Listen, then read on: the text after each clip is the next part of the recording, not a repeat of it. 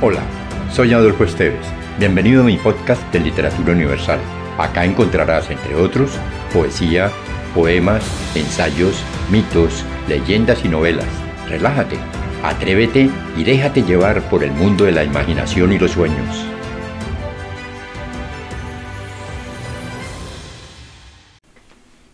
El crimen invisible por Catherine Crowe. Catherine Crowe nació en Inglaterra.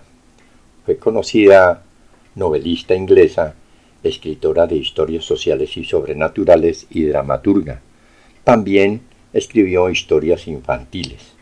Nació el 20 de septiembre de 1803 en el Reino Unido y murió allí mismo el 14 de junio de 1876. En 1842, en el barrio de Marylebone, se derribó una casa a la que ya no acudían ningún huésped desde hacía ya muchos años y cuyos propietarios no estaban dispuestos a gastar más dinero en reparaciones.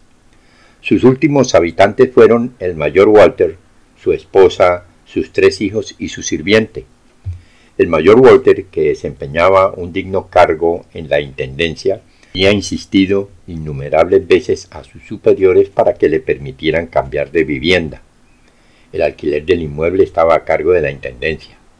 Como esta autorización demoraba, alegó para justificar su repetida insistencia que la casa estaba embrujada y del modo más desagradable.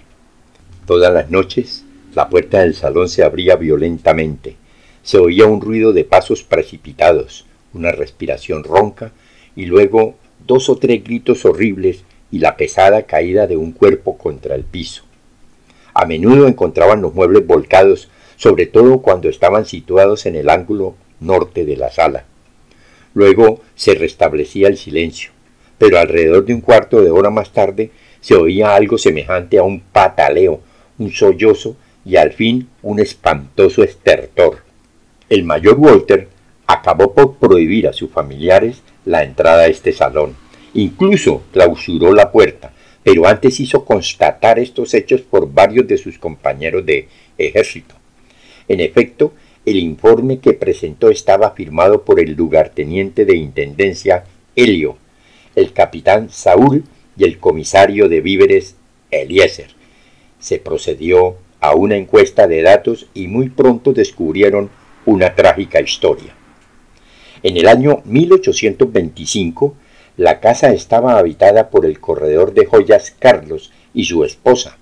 Esta última, mucho más joven que su marido, llevaba una vida desordenada y malgastaba enormes sumas de dinero. Aunque el desgraciado Carlos le perdonó muchas veces sus caprichos, no parecía querer enmendarse. Al contrario, su vida era progresivamente escandalosa.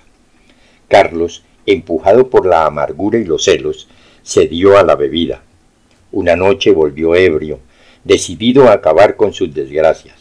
Armado de un trinchete de zapatero, se abalanzó sobre su mujer, que huyó hacia el salón, pero Carlos la alcanzó y la decapitó de un solo golpe de su arma.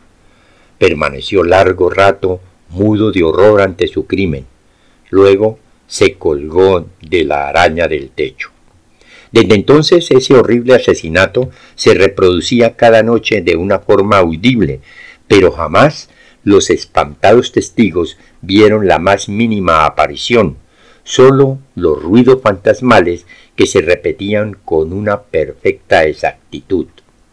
La petición del mayor Walter tuvo resultados favorables y desde entonces la casa permaneció desocupada hasta el día en que cayó bajo el pico de los demoledores.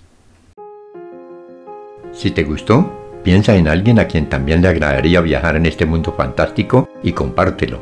Califica con 5 estrellas este podcast.